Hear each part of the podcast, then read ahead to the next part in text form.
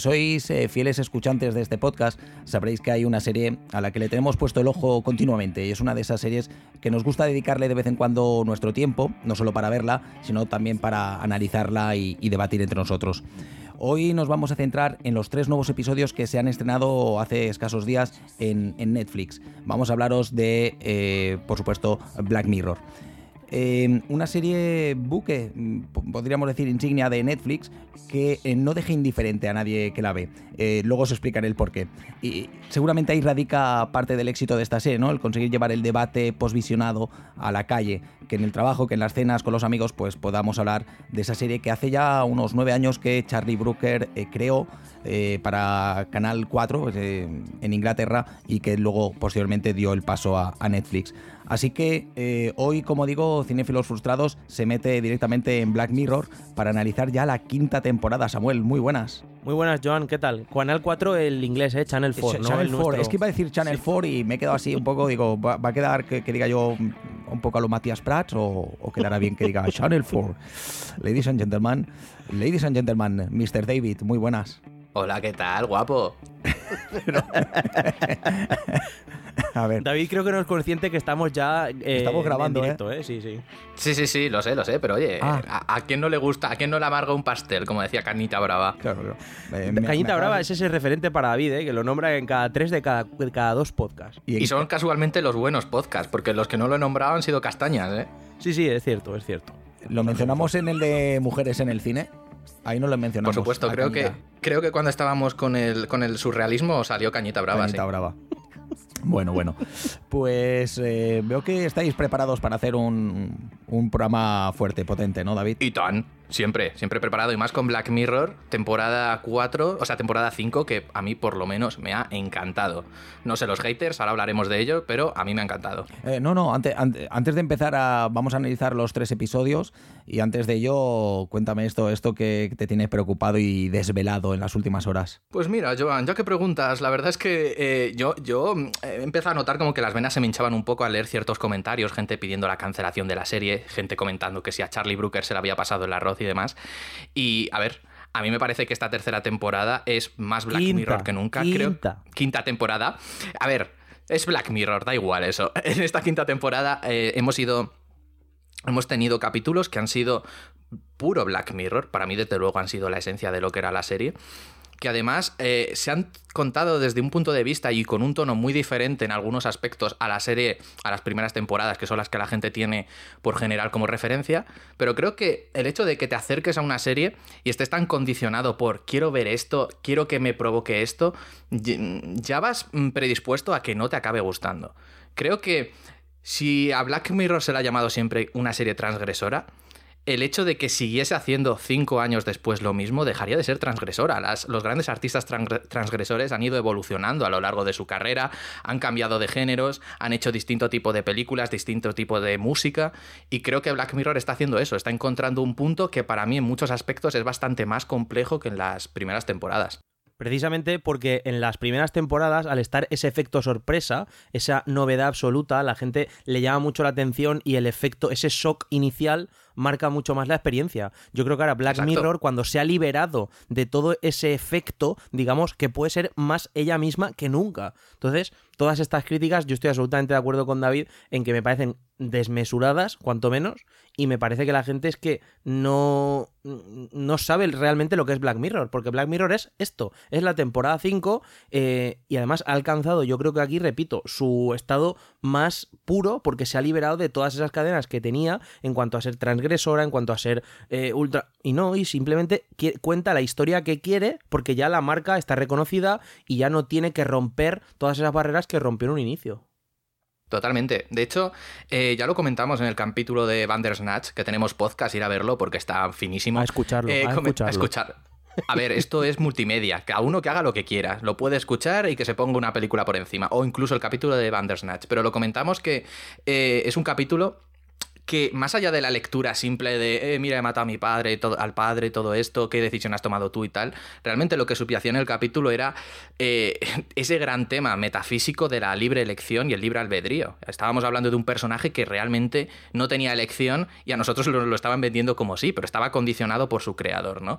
Creo que Black Mirror en las primeras temporadas tendía a ser una serie que mm, cogía un tema, generalmente tecnológico, lo trataba, todo el capítulo giraba en torno a ese tema y mm, tenía esa dependencia de decir, eh, cuidado con la sociedad, mira hacia dónde vamos, mira la tecnología cómo puede cambiarnos, mientras que en esta temporada, incluso en Bandersnatch, te presentan en algunos capítulos, como en el segundo, ahora hablaremos en profundidad, las consecuencias de esto. Ya no, la, ya no, la culpa ya no es de la sociedad como tal, ni de la tecnología como tal, sino del uso que le estamos dando nosotros y de cómo nosotros tenemos que afrontar nuestras consecuencias. Creo que los tres capítulos se pueden leer de una forma muy similar, ahora ahondaremos en ello, pero me parece que eh, es mucho más sutil, está tocando muchos más temas y a diferencia de esas primeras temporadas en las que el único tema, todo el capítulo giraba en torno a ese tema, creo que ahora gana muchísima más dimensión. Hace poco, concretamente ayer vi el capítulo del cerdo, de National Anthem, el primero de la temporada, el, bueno, el primero de la serie, y realmente me pareció un capítulo bastante más simple y sencillo que este. Como bien ha dicho Samuel, está el efecto sorpresa,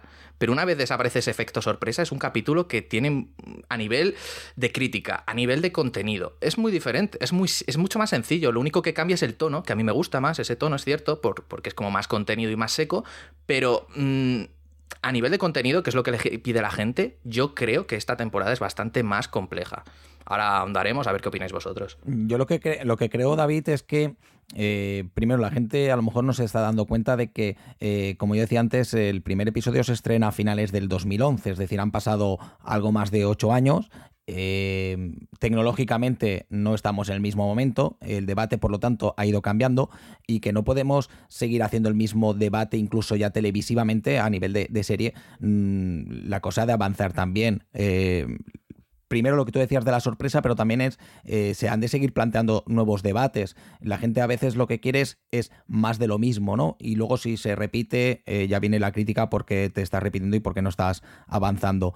Pero lo que planteaba eh, Black Mirror en el 2011, en cuanto a crear el debate con la tecnología, eso lo sigue planteando exactamente igual, el punto de partida. Sí, yo, yo lo que creo que hay una diferencia en el tono y en la narrativa.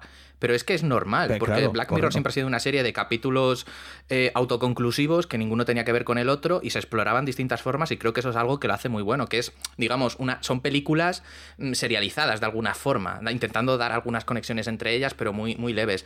Pero yo creo que una de las claves para que la gente valore peor estas temporadas, y no sé si estaréis de acuerdo, pasa un poco como lo hemos comentado muchas veces en el podcast, el tema de los dramas versus comedias. Siempre se tiende a valorar más el drama y creo que en las primeras temporadas Black Mirror era una serie mucho más cínica, mucho más...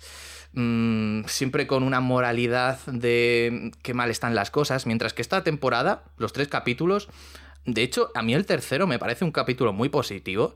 El primero creo que también, ahora hablaremos en ellos, y el segundo, al fin y al cabo, es afrontar algo que has hecho, pero acaba con una redención. No sé, me parece que ha perdido esa... Es, tiene- es una serie mucho más cercana en muchos aspectos, y creo que a la gente tiene ese rechazo, porque la gente tiende a valorar más, sobre todo cuando tenemos vidas tranquilas, tendemos a valorar las cosas extravagantes y diferentes. No sé cómo lo veis vosotros esto. Sí, sí, totalmente. Además, el tono que tenía, lo has dado en el clavo, el tono que tenía al principio eh, era muy determinado y mucho más eh, cínico, precisamente. Sí, es que no, no, no, no se puede añadir. Yo por lo menos estoy totalmente de acuerdo. No sé, Joan, qué dice. Sí, yo lo que em, quería que nos contaras también, Samuel, antes lo hablábamos cuando preparábamos el podcast. em, bueno, ha habido temporadas, las primeras eran temporadas de tres y luego creo que la tercera y la cuarta fueron de seis. Mira, la primera ¿verdad? es de tres, la, La segunda, segunda de es de tres, luego hubo un capítulo suelto en Navidad, El especial, en Blanca correcto. Navidad, y luego las temporadas 3 y 4 han tenido eh, seis, Seis. capítulos cada una, y luego Bandersnatch, que ha ido un poco por... La película, digamos así, un poco suelta. Sí, la y interactiva, la ahora peli estos, interactiva. estos tres. Pero estos eh, tres. como temporada, eh, comentabas tú antes y creo que muy Ujú. acertadamente, es la que mejor tiene un cierto una cierta línea editorial, digámoslo así. entre Sí, los tiene tres una tesis marcada que mantienen los tres episodios. Mientras que normalmente, a mí la sensación que me ha dado un poco siempre a la hora de ver Black Mirror es que Charlie Brooker eh, al igual que Miley Cyrus en el tercer capítulo, en sus sueños, tenía alguna idea loca, eh, tenía una libretita al lado de la mesa y cuando se levantaba escribía esa idea loca y al día siguiente se ponía a desarrollarla. Mientras que aquí me parece que es todo mucho más consciente y se produce una tesis entre los tres capítulos y ciertos comentarios que van hacia el mismo punto en tres capítulos que no tienen aparentemente nada que ver entre sí, lo que hace que la obra sea mucho más compleja en su totalidad como temporada. Pues, em, ¿os parece si vamos analizando episodio por episodio así también, eh, mientras que los vamos analizando de manera individual, podemos ir comentando em, ciertas similitudes que encontramos con, con anteriores eh, temporadas? ¿Os parece bien? Adelante. Por supuesto. Pues el primer episodio que nos llega em, tiene, tiene por nombre, déjame mirarlo porque tiene un nombre así un poco especial, que es Striking Beepers. Mm. Eh, también lo dirige Owen Harris, que ya había dirigido dos, si no recuerdo mal, de, de, del- de Black Mirror. Eh, entre otros, el aclamado episodio de, de San Junipero se llamaba exactamente, ¿verdad? San Junipero. Sí, Sí, exactamente. San Junipero. Y luego el de, estoy viéndolo aquí, el Be Right Back, que no lo recuerdo, Samuel, de la primera temporada. ¿Recuerdas cuál era el No, Be no, no, Right? yo uf, hace ¿cuánto has dicho? Ocho años de la este primera es de temporada. los primeros, sí, es de la segunda, el 2013. Eh, bueno, eh, es un episodio en el que curiosamente nos plantea, para hablar un poco de la trama o la sinopsis, es un- una pareja, una familia que tienen un niño y que van a ir a por el segundo, una familia eh, afroamericana. Y en el día de cumpleaños recibe la visita de un viejo amigo que hacía tiempo que no se encuentran. Eh, uno de los regalos o el regalo que le hace es un videojuego y ese videojuego se interactúa ya de una manera, eh, no sé cómo decirlo, casi virtual, a través de una especie de chip que se pone en, en la sien el protagonista y puedes meterte dentro de- del personaje. Mm, No sé si más o menos lo he explicado bien, David. Sí, es como un chip que te mete en un mundo virtual totalmente, como la realidad virtual, pero con una inmersión enorme, porque ya no solo ves, sino que incluso sientes. Sientes, esto es muy importante, sientes el contacto, es, es un, es un videojuego de lucha, y por ejemplo, cuando se pegan notas que sienten cosas. Pero claro, precisamente del sentimiento nace el otro sentimiento que no te esperarías en un videojuego, que es el sentimiento afectivo que, da, que se da entre estos personajes ahí dentro, sí. Eh, sí, esa era la palabra, ¿no? Inmersión eh, total en el, en el videojuego y poder sentir de, desde los golpes hasta. Y bueno, aquí vamos ya a hacer spoiler porque si no, no podríamos eh, analizar creo, los episodios, ¿no? Eh, vía libre, vía verde. Dale, dale. al- a los Adelante, adelante. Sí, el que sí, se sí, meta sí, aquí tiene que saber que ya los tres capítulos, spoilers y Los, tiene- completamente. los deberes se han de traer hechos a cinéfilos. Pues en ese juego, cada uno en su casa, mm, cuando se conectan por la noche para jugar, eh, cada uno tiene evidentemente un personaje. Y en este caso concreto, pues eh, uno coge un personaje eh, masculino y otro coge un personaje femenino. Y durante la batalla, eh, pues se lían a. se lían, van a, van a lo que Mm. van. ¿eh? Mm. Llama, rucas, digo aquí en Cataluña. Y eso les hace plantearse un poco si esa sexualidad, heterosexualidad de los dos estaba afianzada o si empieza a tambalearse. Eh, y a partir de aquí nos crea un poco el, debate, el debate que, hay en, todo episodio de, de Black Mirror, eh, Samuel.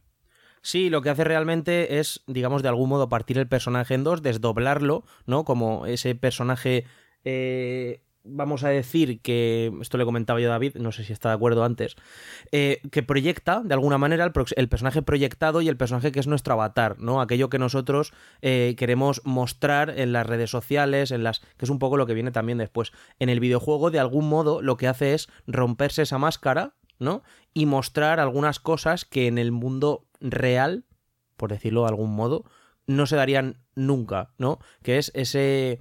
eh, ¿Cómo diría? Mm, eh, encontrarse a sí mismos de alguna manera ese mundo interior que no tienen que no son capaces de, de- es que no sé cómo explicarlo realmente entonces No, pero sí, lo estás explicando muy claro. O sea, es un poco el conflicto entre la persona, que es la imagen que construyes de ti, y lo que eres realmente tú.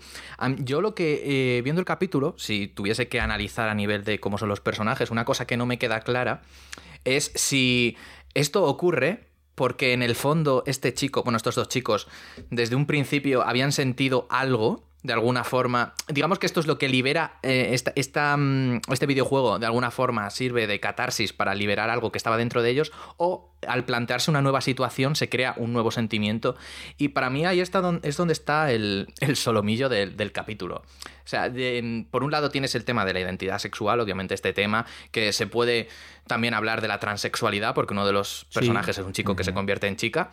Pero a mí realmente lo que más me, llama la atención de este capítulo y más me gusta es eh, el estudio que se hace de la excitación sexual. O sea, creo que esto es un tema muy de nuestro presente, de cómo las imágenes, en este caso la pornografía, eh, representan y provocan en muchísimos jóvenes, bueno, y no tan jóvenes, provocan, mm, digamos, disfunciones eréctiles, que haya gente que haya perdido mm, el apetito sexual por la gente de verdad, cosas así. Bueno, David, tampoco, tampoco, tampoco, nos cuentes tus problemas, hemos venido a hablar de Black Mirror. Vale, vale, el caso, que me parece que este capítulo em, trata muchos temas, todos estos en conjunto, pero que lo hace de una forma... Em, no sé, a mí, a mí me resulta un capítulo bastante eh, bonito. No sé si, si estáis de acuerdo con eso, como que muy, muy, a nivel visual muy cercano. a nivel visual yo creo que tiene cosas muy atractivas ¿eh? y no, no, hablamos... Creo, que David se refería más al plano emocional y desde el punto de vista emocional. Sí, sí, sí, Es, un capítulo bonito porque realmente además plantea una cosa y es que es su mejor amigo. Entonces realmente es como que de algún modo te pone en la situación de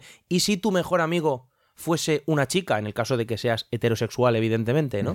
Eh, es como que de algún modo eh, trae esa realidad del eh, amor de las parejas, vamos a decir, al plano de un amor muy profundo y en el que los cuerpos desaparecen y en el fondo te enamoras de la persona, del alma, ¿no? Que es un poco lo que aparece en el videojuego. En el videojuego ellos no están físicamente, pero ellos están, está su persona, su alma, lo que son, están ahí. Y de eso ambos sienten eh, amor el uno por el otro, llegan a decirlo, ¿no? Pero fuera del videojuego, digamos que están atrapados en la situación eh, de sus cuerpos, por decirlo de alguna manera, y esto hace que no se planteen eso, puesto que ambos son heterosexuales, ¿no? Y entonces, desde ese punto de vista habla de la transexualidad y por tanto de la homosexualidad. Luego al final nos propone también el tema de... Eh, no sé si las parejas abiertas, el, la poliamor, sí. Correcto. el, final quizás es demasiado convencional para todo lo que había no sido. No estoy de acuerdo. Yo no, estoy de acuerdo. Pues, a mí no. ¿No? yo tampoco. O sea, yo creo que lo que hace realmente...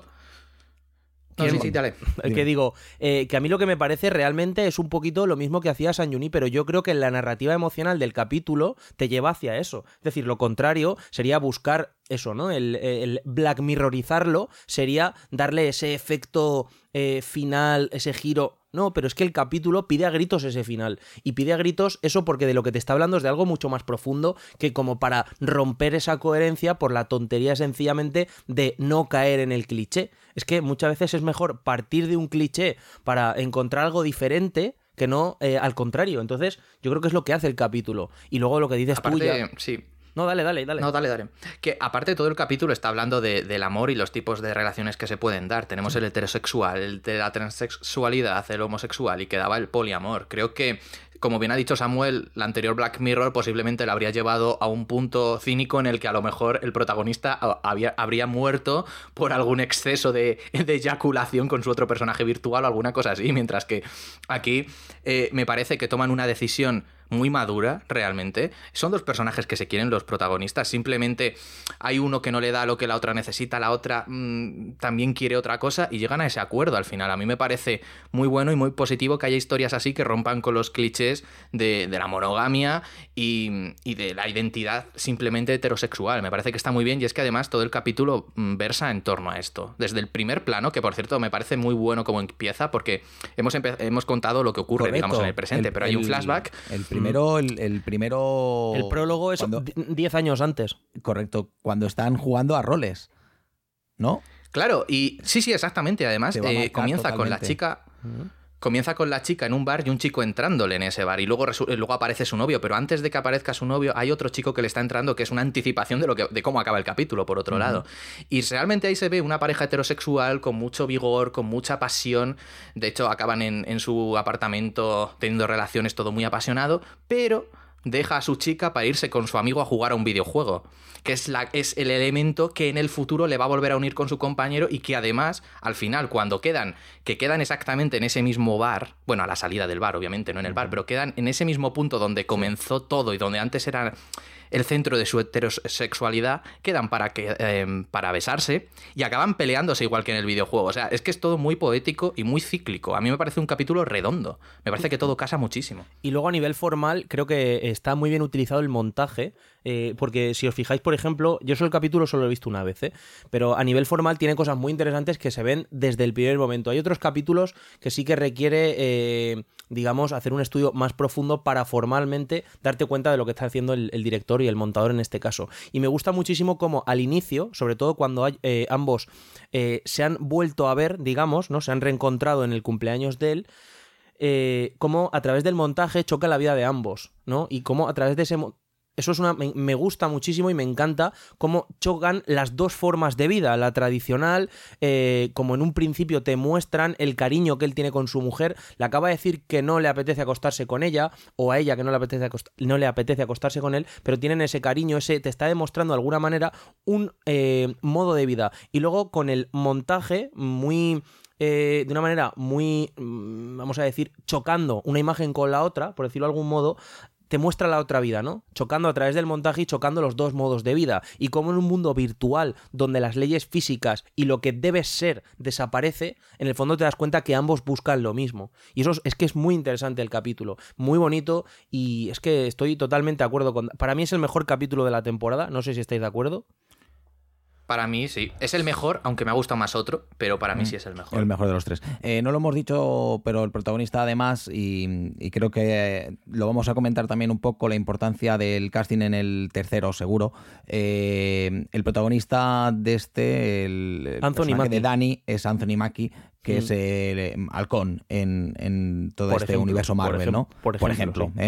digo, También es un actor que sale bastante en las pelis de Catherine Bigelow, sale en Detroit, sale en en, Tierra Hostil, o sea, es un actor, eh, un buen actor. Y por cierto, este pues, capítulo se grabó, guante... se grabó, contaba Charlie Brooker, que se grabó antes de Bandersnatch. Curioso. O sea, que es una temporada que se ve que le han dado su, su momento. Hombre, desde la última, creo que eh, año y medio, ¿no? Desde que acabó la cuarta temporada. Quiero decir que, bastante, sí, que aquí el trabajo tanto de preproducción como producción y grabación ha, estado ha, tenido su tiempo, ¿eh? se, han, se, han, cogido tiempo, ¿no? Y solo para tres episodios. Esto es la, lástima. Pues, em, bueno. Una cosita, un pequeño apunte que quería comentar. Eh, en base a lo que ha dicho Samuel antes del contraste de los dos personajes, eso me gusta mucho y creo que demuestra cómo es Black Mirror ahora y cómo no era antes. Antes creo que se te conducía muy directamente a, una moralidad. Quiero decirte, esto es lo que hay. Mientras que aquí en este capítulo, por un lado tienes a un chico mm, con una vida muy familiar, muy se podría entender como rutinaria, mientras que el otro es un chico que queda constantemente con, con chicas atractivas y lo que tú quieras, ¿no? Pero aún así, a los dos tipos de hombre, que podrían ser los dos grandes arquetipos del hombre moderno, el que pretende estar siempre soltero, el que prefiere la estabilidad, a los dos les falta algo. O sea, no está criminalizando un tipo de vida ni otro. Y posiblemente en las primeras temporadas se habría cogido ese arquetipo, uno de ellos, y se habría conducido de alguna forma. Creo que para mí estos capítulos, repito, y este en concreto, son mucho más amplios. O sea, respiran más los personajes. Y a nivel formal, y ya acabo con esto, hay, hay escenas que es que están muy, muy bien construidas, como por ejemplo la cena eh, cuando está la mujer embarazada, cuando se van como, digamos, saltan de campo, cómo les van acercando en el plano poco a poco, y cuando vuelve la mujer vuelves a saltar al campo inverso y demás. Eh, podríamos hablar de esto más extendido, pero se va a hacer muy largo. El caso, que me parece un capítulo muy bueno, formalmente me parece el mejor con diferencia, y creo que es el más redondo de todos. El director es el mismo que comentaba yo antes San Junipero y antes, por lo que me he liado, es porque estaba buscando el, otro capítulo que me has dicho. el otro capítulo es de la segunda temporada, es el del muerto, digamos.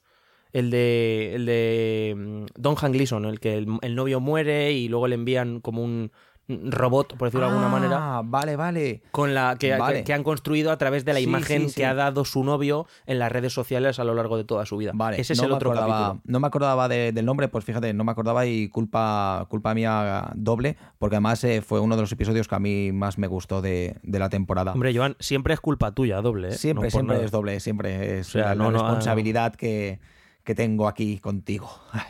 En fin, que a la gente esto no le importa nuestras peleas internas. No, no te creas, ¿eh? hay apuestas. Sí, sí, ¿verdad?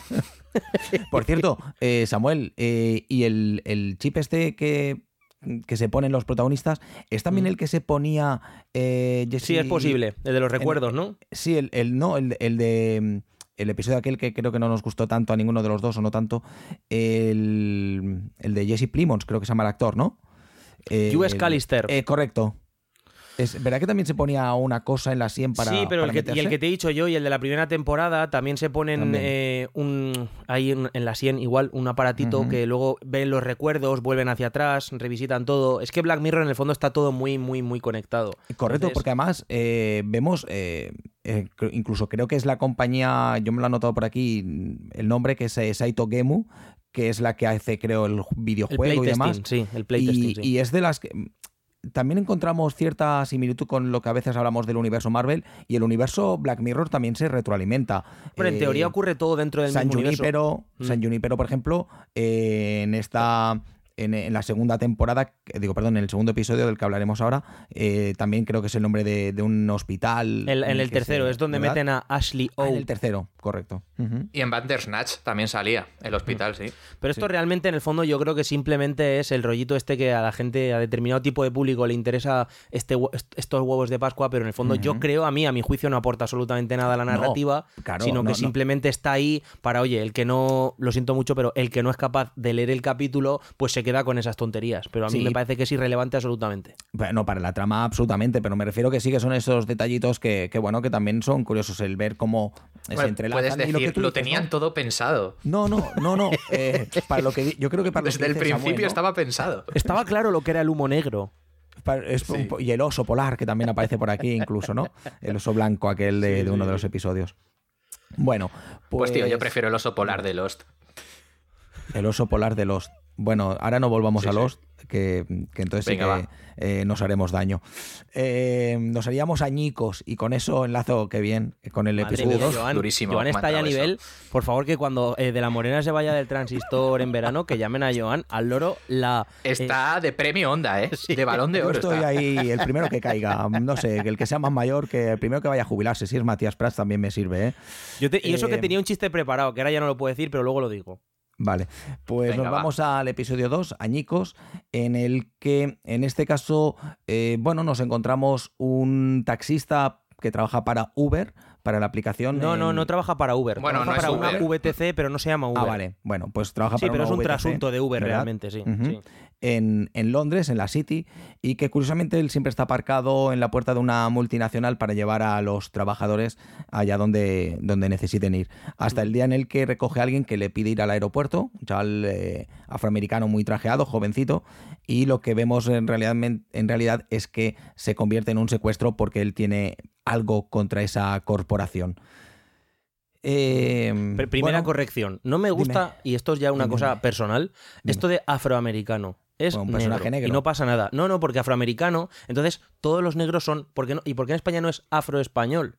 Porque no creo que el negro sea originariamente español, ¿no? Lo más probable es que venga de África como vienen el 100% de los negros y de los seres humanos. Todos seríamos afroespañoles. Porque todo el mundo viene de África, que es donde está la cuna de los hombres antropológicamente hablando. Por tanto, eso es no más que una tontería contra las que Black Mirror lucha con todos estos capítulos de políticamente correcto y tonterías que hay en el mundo moderno. Pero bueno, hasta vale, aquí, mi- aquí, David luego me A pone... Charlie Brooker le acaba de dar ahora un picorcito ¿eh? en casa. Sí. Está, David, aquí luego me pones de música de fondo a Toto con el tema África y así ya lo, Oh, sí, lo ponemos sí, ya perfecto. sí. ¿eh? Pues Sí, sí, sí. eh, bueno, y además nos encontramos un cameo, ¿verdad, David? De Paco León en, esta, en este episodio, ¿es correcto? Pues sí, eh, bueno, creo que es debatible. ¿eh? Creo que Miley Cyrus se parece más a Paco León que este hombre, tío. Es que Es que eh, Topher Grace, que es el, para quien no lo reconozca ahora por el nombre del actor, es el personaje, el dueño de la corporación. el Mark que- Zuckerberg. el- es- sí, eh, es un poco Paco León, os lo aseguro. Mm, yo discrepo, La gente pero que esté que escuchando ni el podcast, imaginas. señores, señoras, pongan ustedes Topher Grace en Google y verán lo que se parece ese señor a Paco León. Y No pónganlo tiene ni en el pelo rizado. en Smitherin sí ni, el pe- esa melena ensortijada. Mira, voy a Pa- decir el chiste. voy a decir Paco, el si nos estás escuchando, dinos algo. El chiste era el chiste. que eh, el título del capítulo es como Fran diría los años que tiene. como los años que tiene. Vale. Es que yo no Es- entiendo el lenguaje de Fran. Es Yo tampoco, maño y diría, tengo 18 añicos. Ostras. Madre vale, mía, ostras, qué lo hemos malo pillado esto, ahora. Es que yo estaba pensando en Smithereens, en el título No, original. añicos, añicos. Es eh, la casa de Draco Malfoy, claro. Bueno, Pero yo soy el único, yo soy el único que este capítulo, ya que estamos con gilipolleces, ahora entramos, que cuando el tipo eh, abre el taxi, bueno, eh, cuando se da cuenta que le ha tocado el becario, no pensó en ese Pedrerol. momento es una maravilla. En plan, becarios, no, tú. O sea, yo fue lo primero que pensé. Dije, es la pesadilla de Pedrerol. O sea, un becario. Ay. bueno va- va- volvamos, volvamos a- al, al episodio en cuestión. Que lo Espérate que dirige- me ría a gusto, hombre, que ha sido muy Sí, buen sí. chiste. Es un buen chiste.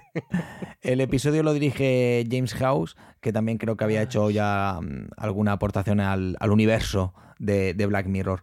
Eh, mm, creo que no, no sé si lo ponéis ahí, es un episodio, eh, no es tampoco, no es el mejor, creo, de los tres, pero creo que tampoco lo pondría como el más flojo de los tres.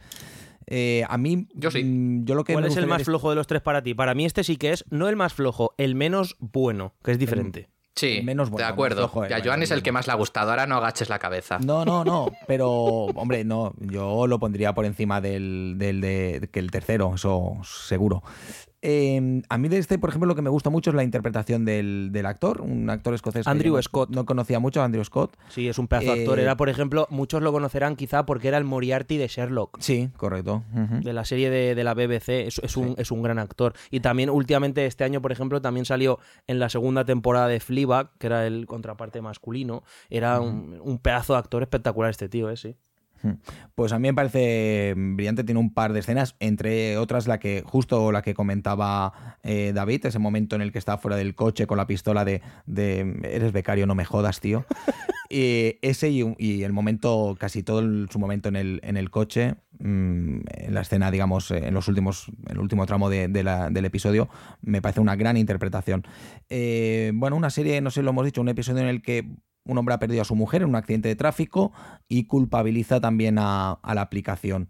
Eh, No, no, sé no, si- no, no, no. Él, él- en, en todo momento le. Bueno, cuando- sí, él se culpabiliza. Él dice que el culpable él es el gran él. culpable, Sí, pero sí. también, eh, si precisamente quiere hablar con, con Paco León, es porque él cree que, que la aplicación lo que hace es crearnos esa dependencia que él Oye, tenía. oye, oye, oye. Dime. Tirando con lo de Paco, de, Paco León, por cierto, su madre, la madre de Paco León, anunciaba una aplicación para pagar sin el móvil que se llamaba Twitch o algo así. es Twitch. verdad, es verdad, Ojito, es verdad. ojito, ojito a la teoría de Joan que cobra sentido.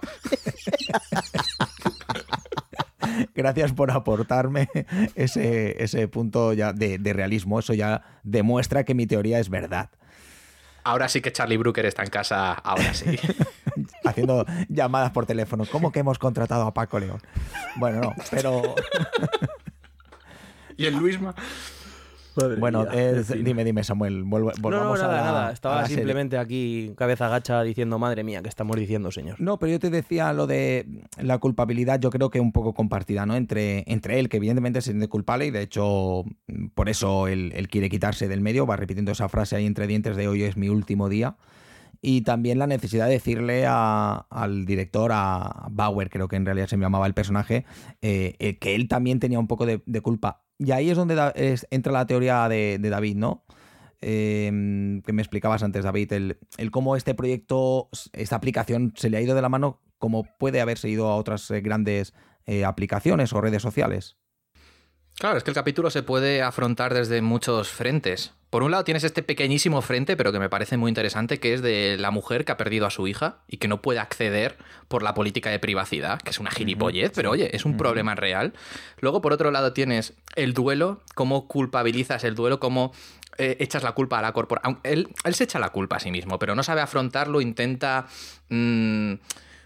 racionalizar, encontrarle alguna, alguna explicación a todo esto. Luego tienes al gran empresario que posiblemente crea algo con buena intención, pero se le va completamente de las manos. Hay fuerzas por ahí que acaba perdiendo el control de su propia idea y su propia empresa, que por cierto es algo que ha pasado bastante. eh, lo podemos relacionar luego esto con el primero y con el tercero.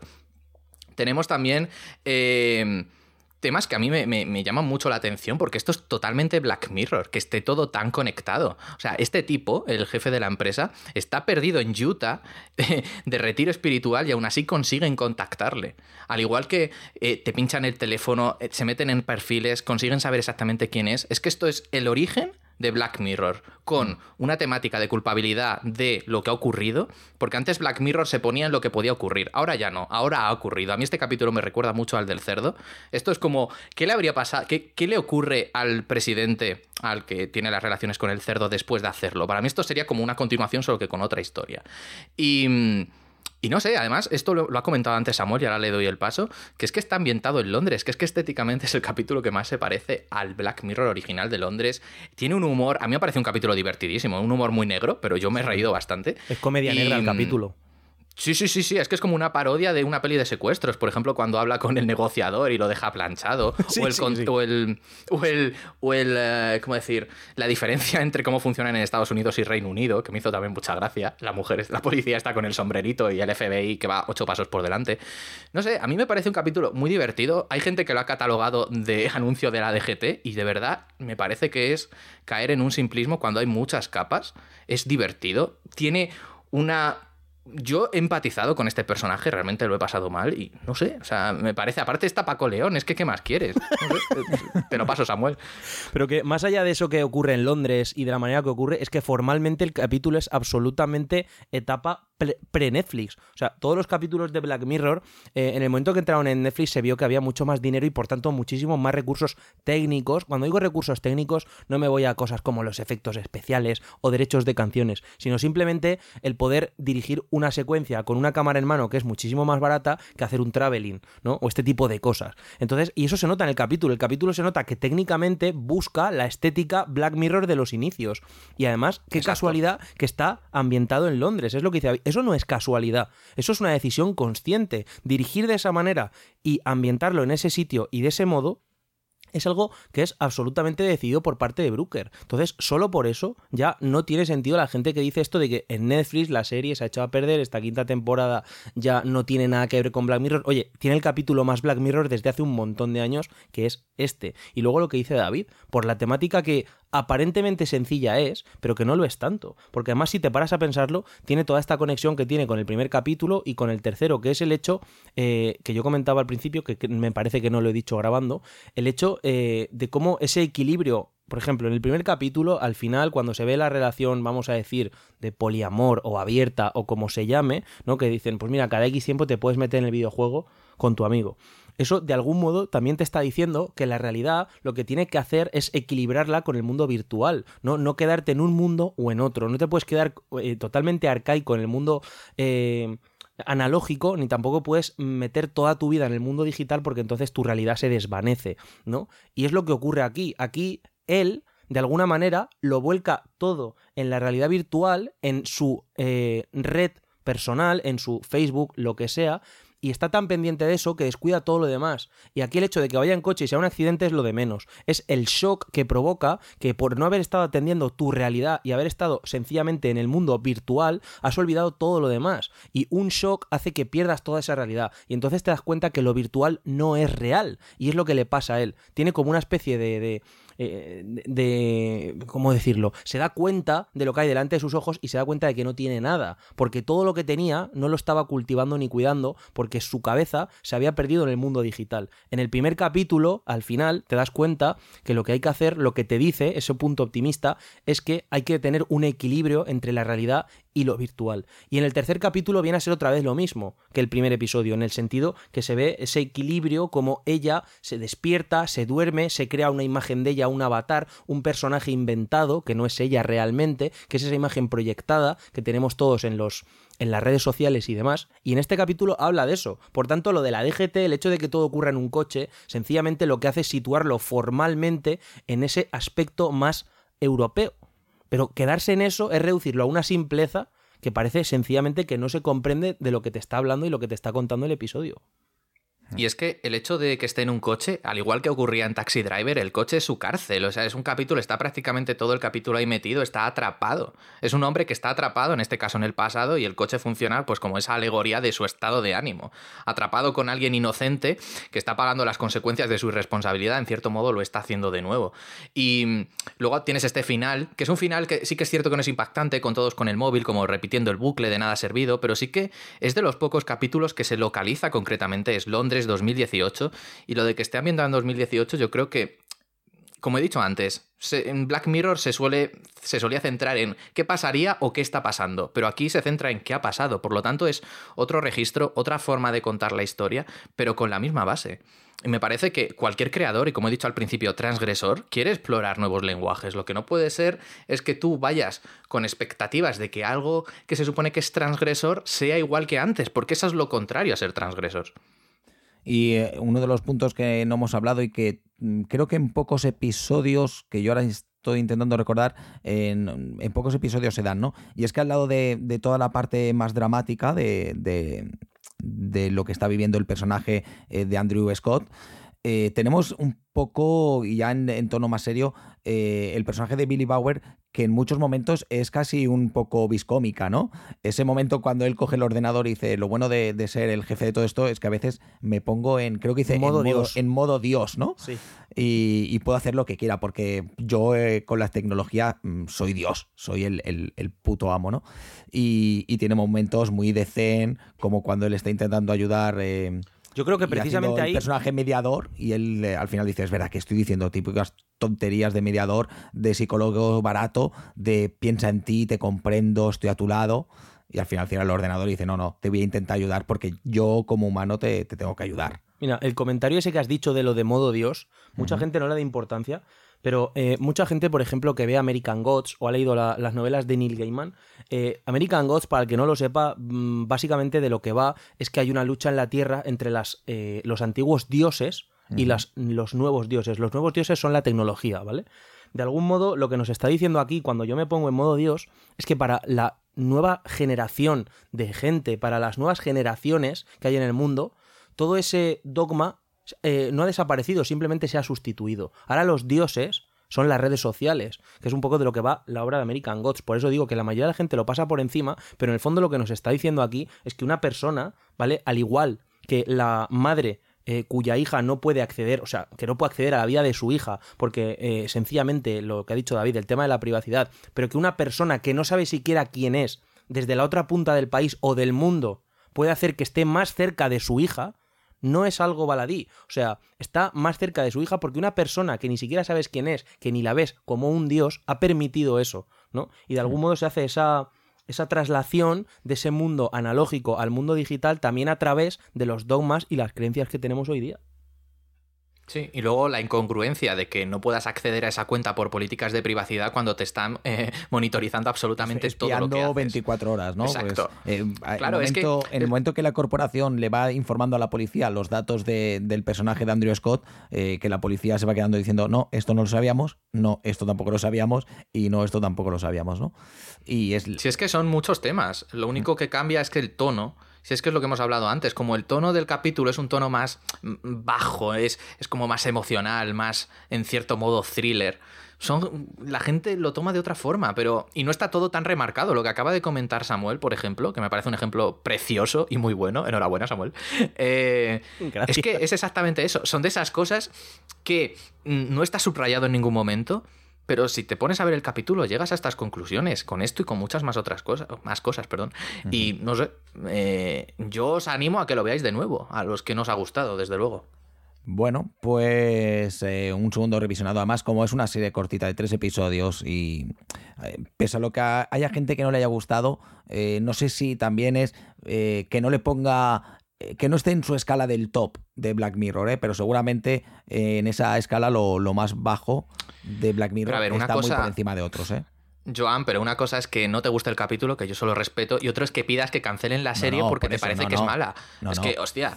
Eh, yo, yo os lo he dicho, yo seguramente no le ponía en esta temporada la la pruebo y me parece que lo hemos comentado antes de empezar el podcast, eh, que le doy entre el 6,5 y 7,5, ¿no? Pero no le pongo esas notas que, que vosotros le poníais mucho más altas.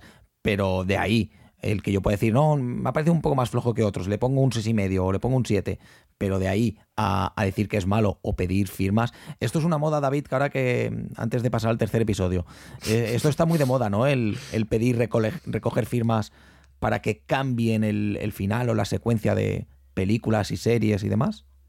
Pues mira, lo estabais comentando y, os lo voy a dejar a vosotros porque yo desconozco esa la película en cuestión. Pero yo el único change.org que firma en mi vida fue para cambiar el nombre de la Gran Vía de Madrid por Gran Vía Chiquito de la Calzada.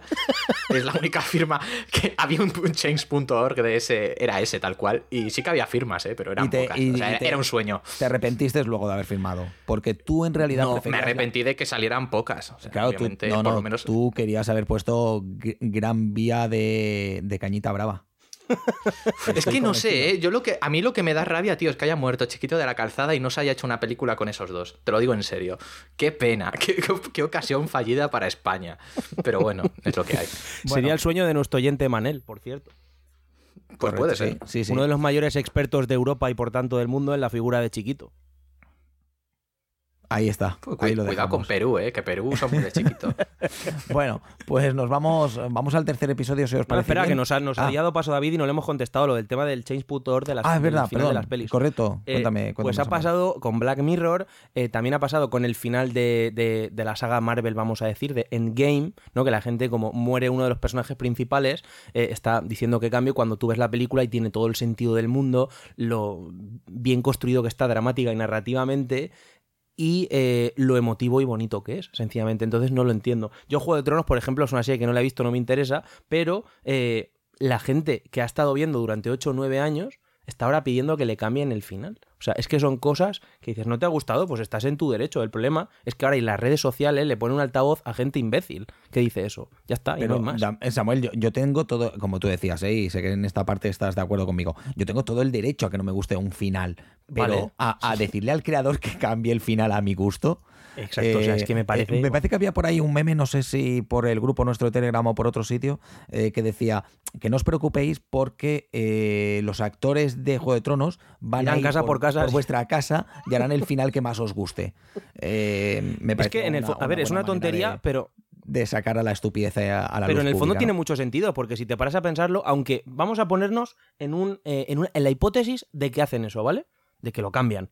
¿Crees que también va a gustar a todo el mundo? No. Habrá a lo mejor otro pequeño reducto que no le guste. Entonces, ¿qué hay que hacer? ¿Cuántos espectadores puede tener el Juego de Tronos? ¿100 millones? ¿200? No lo sé. ¿Qué hay que hacer? 200 millones de finales. Y al final llegaremos a eso. Llegaremos, y lo tengo clarísimo, ¿eh? Llegaremos a que te compres el Blu-ray de Juego de Tronos o te lo ponen en HBO y te dan la opción de 200 millones no, pero te pondrán a lo mejor 10, 12, 14 finales. Es que estoy convencido de que eso va a ocurrir por culpa de este tipo de público. se estaría frotando las manos con este presente, ¿eh? Para su cine. No, y además es que ves ciertas cosas y literatura de, del siglo XX, de ciencia ficción, distopías y demás, y te das cuenta cómo paso a paso se va cumpliendo lo que esperamos, esperemos por suerte eh, concluya con el destino fatal de la humanidad y acabemos todos enterrados. Pues como, como, anécdota un poco curiosa, ya que habéis sacado los dos finales alternativos, en, a principios del siglo XX, en, bueno, 1910 y demás, que Dinamarca era la gran potencia cinematográfica, se hacían dos tipos de finales, uno el normal y otro siempre triste para los rusos. Esto es verídico, ¿eh? y me parece muy curioso.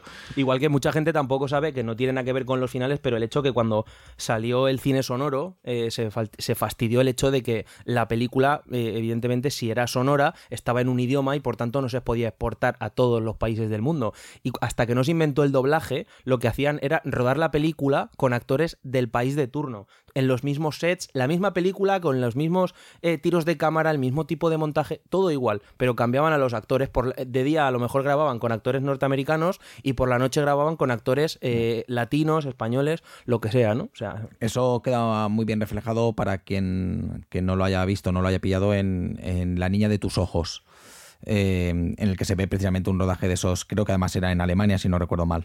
No, y aparte hay pues muchas pelis, hay muchas películas eh, alemanas o películas de este, por ejemplo, de la Hammer, incluso creo, de, de los inicios, eh, que hay varias versiones, que tú, por ejemplo, tienes, no voy a decir una película porque ahora mismo no recuerdo una concreta, pero que tienes en el mismo Blu-ray te viene la versión inglesa y la versión alemana de la misma y es la misma película en los mismos sets, con la misma música, todo igual, solo cambian los actores que están cada uno, que ojo, por otro lado, eso es mejor que el doblaje, también lo digo.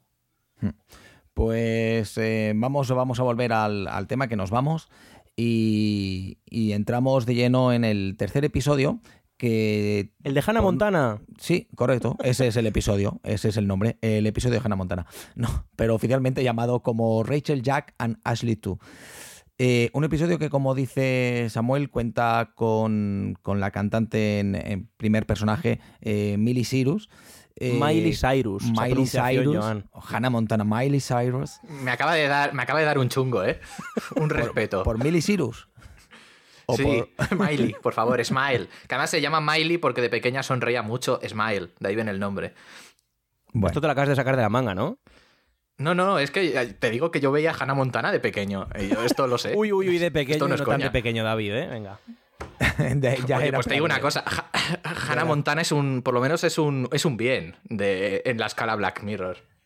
Ya, era ojito, ojito con las dobles lecturas de Hannah Montana, pero bueno, vamos, vamos al capítulo. Vale, no nos vayamos del. Eh, bueno, nos encontramos con un personaje em, de la música pop americano, eh, muy, con un público muy adolescente. Eh, digamos que es ese personaje perfectamente de, eh, de, Miley Cyrus en sus primeros años y donde también entraría el personaje de Hannah Montana.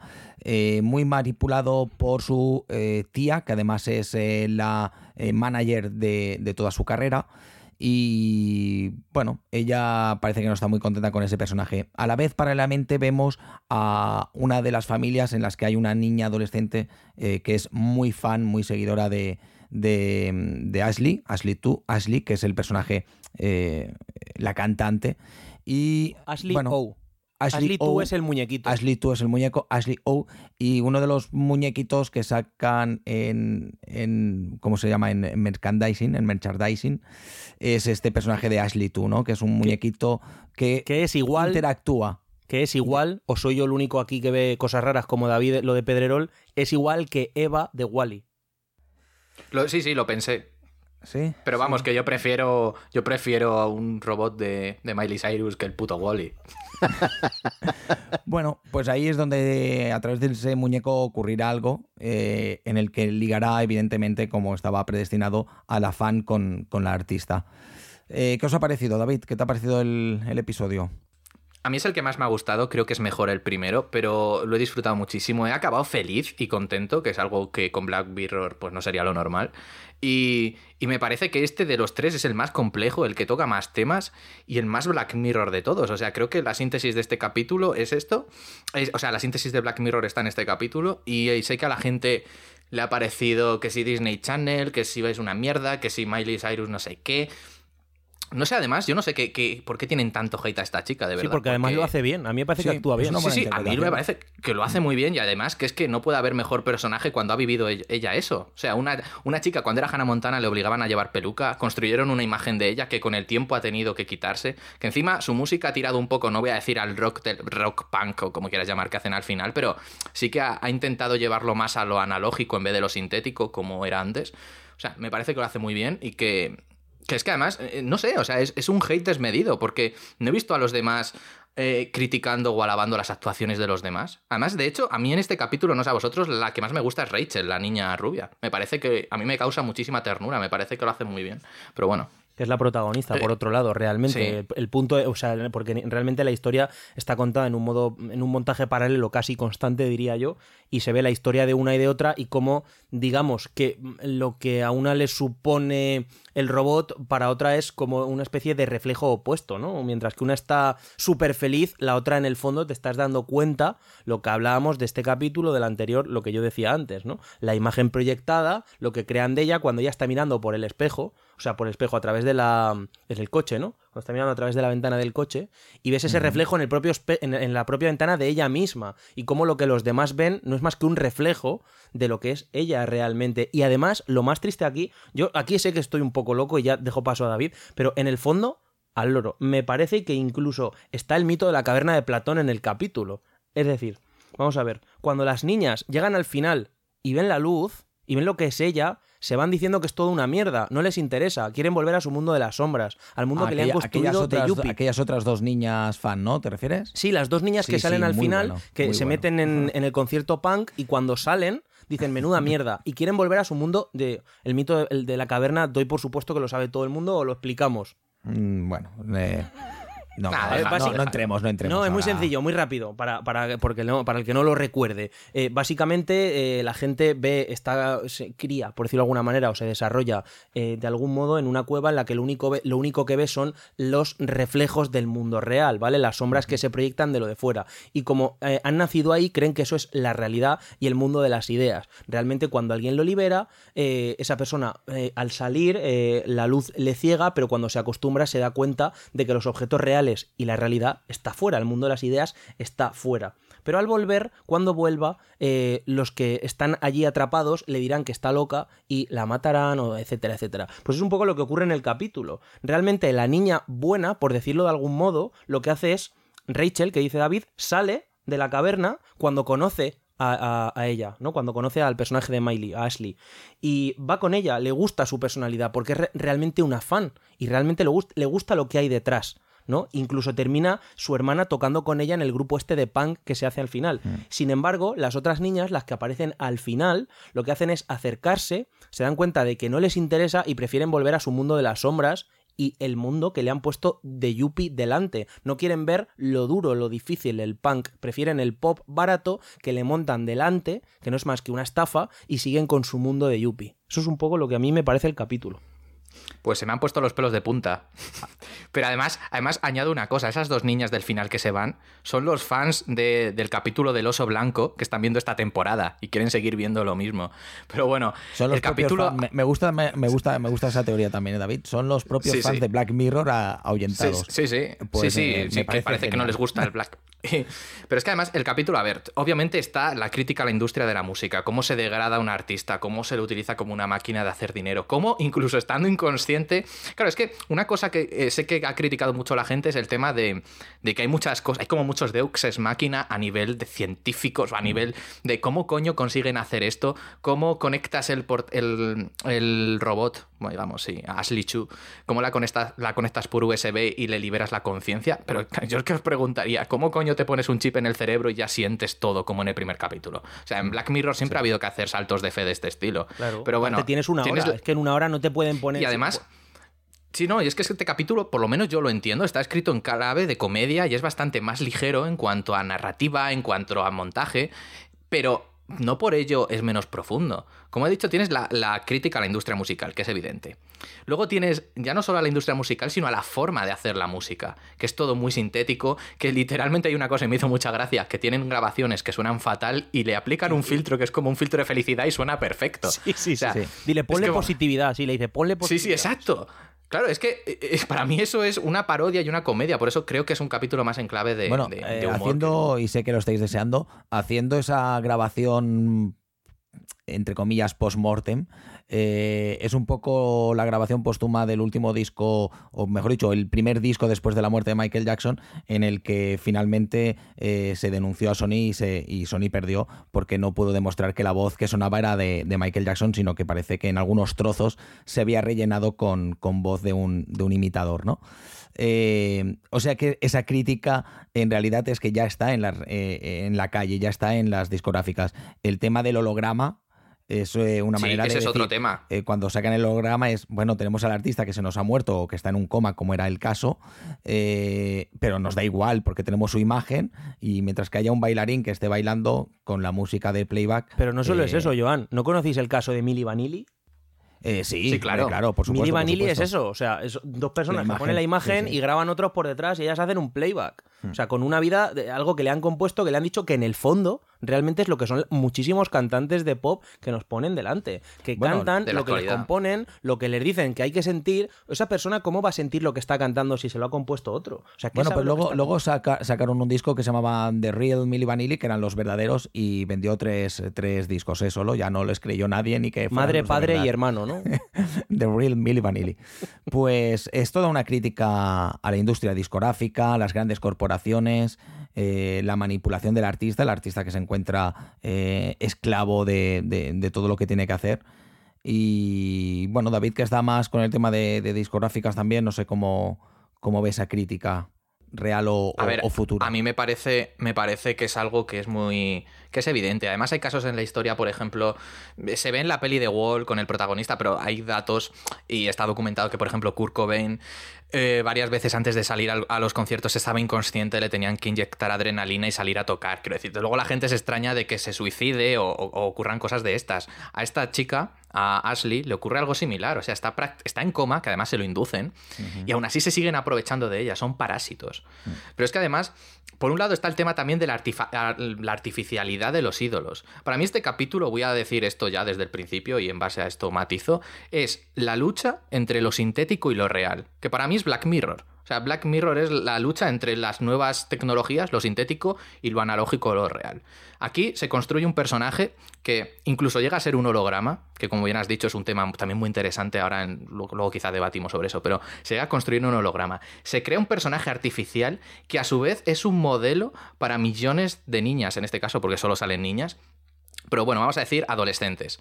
Luego, a mí como, como fan del Coming of Age y las películas de adolescentes, ocurre una cosa que me parece muy profunda, que la gente yo creo que no se ha percatado, pero es que tanto Rachel como Jack son dos chicas que no tienen referentes. Su madre murió, su padre está en otra dimensión y no tienen referentes y por un lado Jack vampiriza la personalidad de su madre, adquiriendo su gusto por esa música, mientras que Rachel vampiriza la personalidad de Ashley. O sea, ni siquiera son ellas mismas. Como bien ha dicho Samuel antes con lo del mito de la caverna, acaban ellas dos liberándose, sobre todo Ashley al final. Pero, mm, de nuevo, son, tienes en este capítulo crítica a la industria musical, crítica a la tecnología, crítica a eh, la creación artificial de eh, estrellas, crítica a los adolescentes que no tienen em, referentes y la vampirización y cómo intentar agradar a los demás. Tienes una inteligencia artificial para paliar las carencias que hay en el mundo real, en este caso Ashley Chu. Tienes además esa misma inteligencia artificial se revela y obtiene una conciencia propia.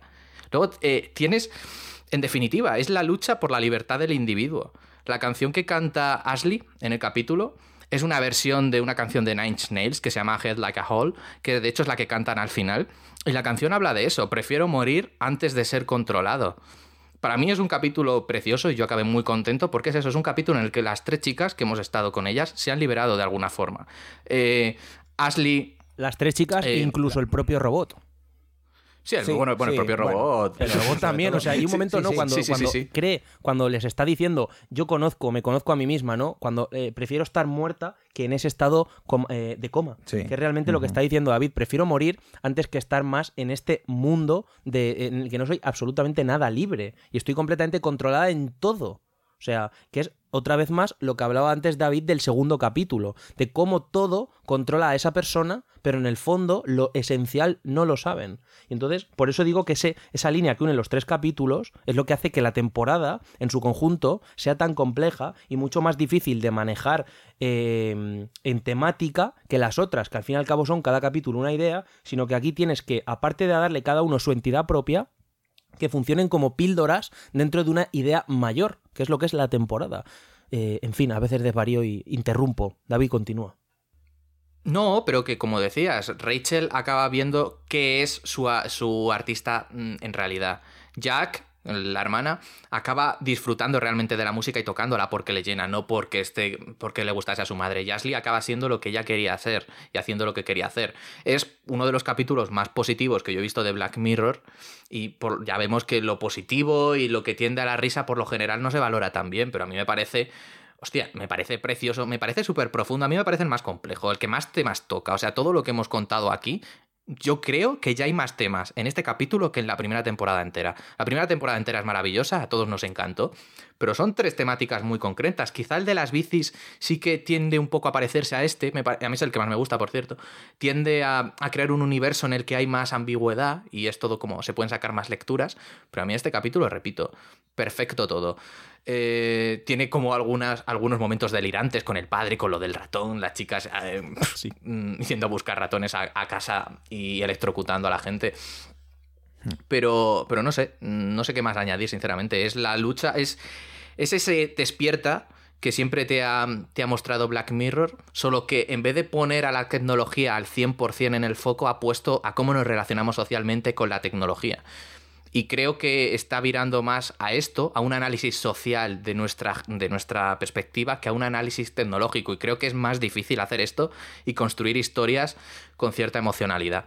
Pero no sé qué opináis. Y luego a nivel también formal, yo a mi juicio es eh, Black Mirror eh, siempre tiene algunas. Eh, siempre se va a salir de la norma a nivel formal, aunque sea en tres cosas puntuales, pero en línea general me parece el capítulo más clásico de los tres. Y a pesar de eso, tiene tres o cuatro ideas formales que me encantan. Por ejemplo, no sé si recordáis la primera vez que aparece aparentemente eh, bueno, aparece, digamos, el personaje proyectado de Ashley, es en la tele cuando ella está viendo la entrevista, ¿no? Ese momento en el que tú no te das cuenta que a través del montaje están fundiendo la imagen. Al principio la ves como con grano, porque estás viendo la tele, pero llega un momento que desaparece y eres tú la cámara que está en el plató donde le están haciendo la entrevista. Y luego, además de eso, cuando ella da paso eh, al anuncio, el anuncio tarda unos segundos en entrar y vemos cómo ella, en el momento que la cámara se apaga, ella se apaga también. Su cara cambia su sonrisa desaparece, incluso hasta cierto punto el color de su cara. Y entonces eso es en 30 segundos te hacen toda esta demostración de lo que va a venir después. Y esa es la presentación del personaje. O sea que es que esto de criticar los capítulos y pegarles eh, de esta manera, la gente que le parezca que esto no es una televisión que merezca, oye, yo lo que decía el otro día, si son así las temporadas, a mí como si me dan 17. Entonces, la gente que se ponga a ver realmente el tipo de serie que hacen este tipo de crítica tan compleja, eh, y la sensación que me da sencillamente es que quieren cosas más masticadas. La gente no quiere, eh, en los modelos Netflix, en los modelos de streaming, no quiere cosas complejas. Y por eso yo creo que Black Mirror, a estas alturas, cuando ya se ha instaurado este tipo de modelo de televisión donde tenemos 10 capítulos de golpe y empalmo uno detrás de otro y no tengo que comerme la cabeza con lo que acabo de ver, sino que me lo van a contar en el siguiente capítulo o a los tres que voy a ver todos seguidos, deja de funcionar. Y por eso hasta cierto punto Black Mirror es precisamente, no solo no la tienen que cancelar, sino que es más necesaria ahora que hace 10 años. Bravo. Bueno, no, sé si ahora más, más necesario. Yo firmo con igual de necesario, ¿eh? no, no, te no diría que. Venga, Joan, anímate, hombre, más. No, no, no, igual, igual. Dejámoslo igual. un poquito. Que no, que no firmo, que la avenida no se va a llamar mm, Chiquito, ¿era? Chiquito la calzada. Chiquito la calzada. Pues no sé, mm, creo que, va un poco por ahí en realidad, ¿no? De lo que la gente uno de los problemas sí que es quizás el que comentaba Samuel, eh, de que necesitamos ver la, temporada entera, los episodios seguidos, y suerte que eran tres, porque son seis o diez, eh, la gente también se los pondría para verlo eh, seguidos, y mm, estamos en un momento que a veces, y no me quiero poner trascendental, pero no dejamos mucho tiempo al, pensamiento, ¿no? a la reflexión después de ver una, película o, un episodio. Y supongo que en casos como Black Mirror se, nota más la necesidad de, de, saborear el episodio, de pensarlo y de comentarlo, ¿no? Bueno, hay cosas de, este, de esta temporada, y acabo con esto, que sí, que he notado como que a nivel de estructura o a nivel de guion, yo no suelo hablar de esto porque me parece un poco ridículo, pero como que todo lo que ves en el capítulo suma para algo, como que todo se utiliza. A veces había alguna escena que digo, ¿esto por qué? Y luego tenía mucho sentido. Que hay muchas series que siempre por ritmo, por, por, crear ambiente o lo que sea, siempre hay algunas escenas que son bastante insustanciales, pero aquí me parece que todo se aprovecha, que, que cuando, que cualquier escena tiene un significado para lo que viene posteriormente o para lo que ya ha ocurrido. Y hace que tenga la profundidad que estamos intentando hablar ahora. Pues no sé si también algo, algo más que quieras añadir, eh, Samu. No, nada, yo ya he dejado todas mis ideas bastante. Hombre, luego cuando en el momento terminemos de grabar, ay, se me ha olvidado esto, pero bueno, es lo que hay el que quiera eh, seguir comentándolo, que se meta en nuestro grupo de Telegram y ahí nosotros pues damos opiniones que mm, por tiempo o porque a veces se nos olvida pues quedan fuera del podcast, ya está. Tenemos también, eh, como siempre, en, la web eh, la crítica de los tres. cada uno de los episodios creo que lo ha hecho alguien diferente de la redacción. David, Carlos y Alba, los tres capítulos. Vale, perfecto. pues ya lo sabéis también, si queréis ver la, la reflexión que nos han hecho, pasar por, por la web.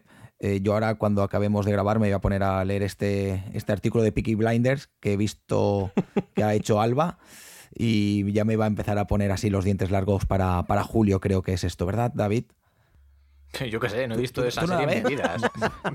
Ya me no. O sea, Oh. eh, Samuel, no Sí, Llevo boina, pero a veces llevo boina, pero no veo la No, serie. no has hecho los trabajos, eh, Samuel. No le has convencido a este hombre para que vea Peaky Blinders. Ya lo convenceré ya. Ya Bueno, Hay mucho, mucho de- expresionismo alemán que ver. Bueno, pues pasaros también por la, por la web. No nos queda nada por decir, ¿no?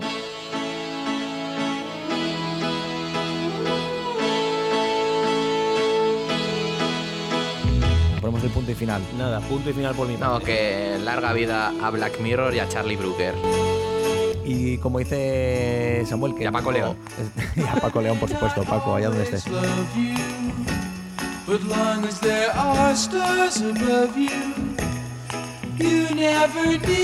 Eh, como dice eh, Samuel, que se va a acabar el mundo. eh, no sé si se acabará antes de acabar la temporada, pero antes de que se acabe, ya sabéis, ir al, cine, hacernos caso. Nos vemos en 15 días. Estamos ya preparando. Sé que Samuel nunca me deja hacer spoilers de, lo que va a venir, pero hay una expresión catalana que le va muy bien a lo que va a venir. Es Deu ni do pues prepararos que dentro de 15 días viene algo grande. Nos vemos.